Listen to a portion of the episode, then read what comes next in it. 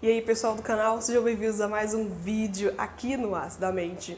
Hoje eu decidi comentar com vocês sobre algumas questões que eu percebo da minha profissão, de como a gente é enxergado pelas pessoas e muitas vezes eu acho que a gente precisa de pensar um pouco melhor sobre essas questões, até para a gente não limitar as pessoas, as profissões e as formas de atuação.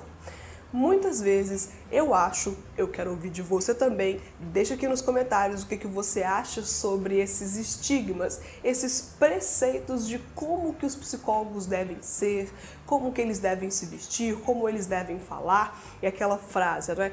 Nossa, você tem cara de psicólogo. Isso não é muito incomum e, é claro, isso passa também por várias noções de senso comum e eu quero discutir com você para saber melhor quais são esses estigmas, quais são essas imagens de psicólogo, como deve ser, como deve agir, enfim. Escute um pouco mais comigo sobre isso. Meu nome é Ana Paula Brum, eu sou psicóloga e esse aqui é o Astamente.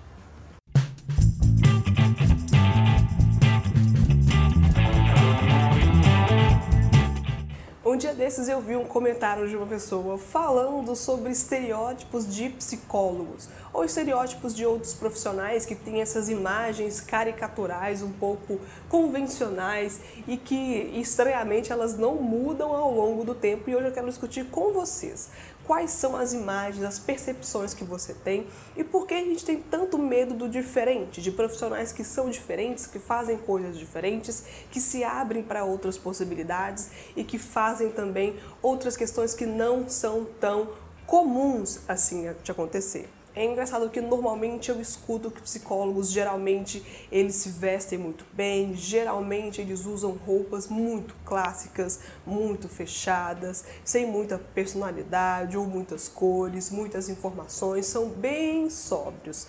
Falam muito devagar, de uma forma muito compreensível, muito entendida, explicam tudo, sabem de tudo, não usam piercing, nem tatuagens, nem nada que seja excesso ou informação demais ou diferente daquele padrão comportamental, social, de roupas de cor muito sóbrias, nada que tenha nenhuma informação pessoal delas. O corte de cabelo tem que ser muito neutro, muito certinho, muito do compasso daquela profissão, enfim, todos esses preconceitos de como psicólogos são ou deveriam ser. E com isso, abre-se um espaço muito grande para discutir e os outros profissionais que não são exatamente assim? Será que eles são profissionais ruins? Será que eles têm menos qualidade técnica, informação, conhecimento, didática? Será que eles têm menos capacidade técnica para lidar com seus pacientes ou para lidar com a sua forma de atuação, seja dentro ou fora do consultório clínico? Eu discuto isso com você porque a gente precisa de se abrir um pouco mais para as outras opções. A gente já está caminhando para 2020, a gente já está indo para outras épocas, outros tempos mais modernos, a gente precisa de se atualizar também. Psicólogos, além de serem psicólogos, são seres humanos que têm as suas vidas individuais, que têm os seus interesses próprios. Então, não é a forma de vestir que vai categorizar se aquele profissional é bom ou ruim, não é a forma de falar que vai categorizar se ele é bom ou ruim. É claro também que eu entendo que a comunicação é muito importante para essa área, mas não é se eu falo palavras muito chiques, muito bonitas, muito cultas, intelectuais, que vai definir se eu sei ou não como é a minha atuação como psicóloga. Não é a forma como eu me visto, não é a forma como eu me porto para você ou para outras pessoas que vai demonstrar se eu tenho inteligência, capacidade, conhecimento, técnica para isso tudo. Então, sabe aquela frase, não julgue o livro pela capa?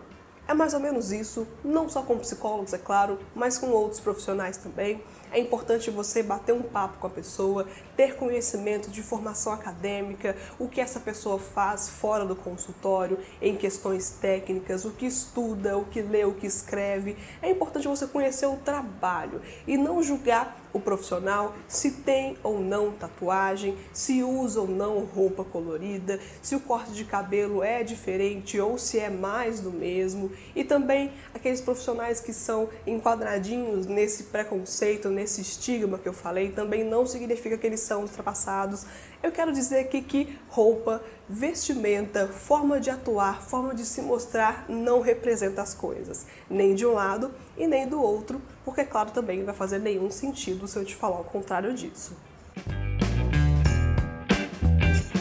Esse vídeo fez sentido para você? Se, se, inscreve aqui no canal, deixe seu like e comenta aqui, porque o seu comentário ajuda o Acidamente a chegar a mais pessoas, ajuda o canal a atingir outras pessoas. Por que, que eu falo de psicologia, saúde mental, relacionamento, psicologia clínica? E eu com certeza acho que mais pessoas precisam de falar mais sobre si, precisam de espaços também para falar sobre si, sobre os seus relacionamentos e sobre outras pessoas.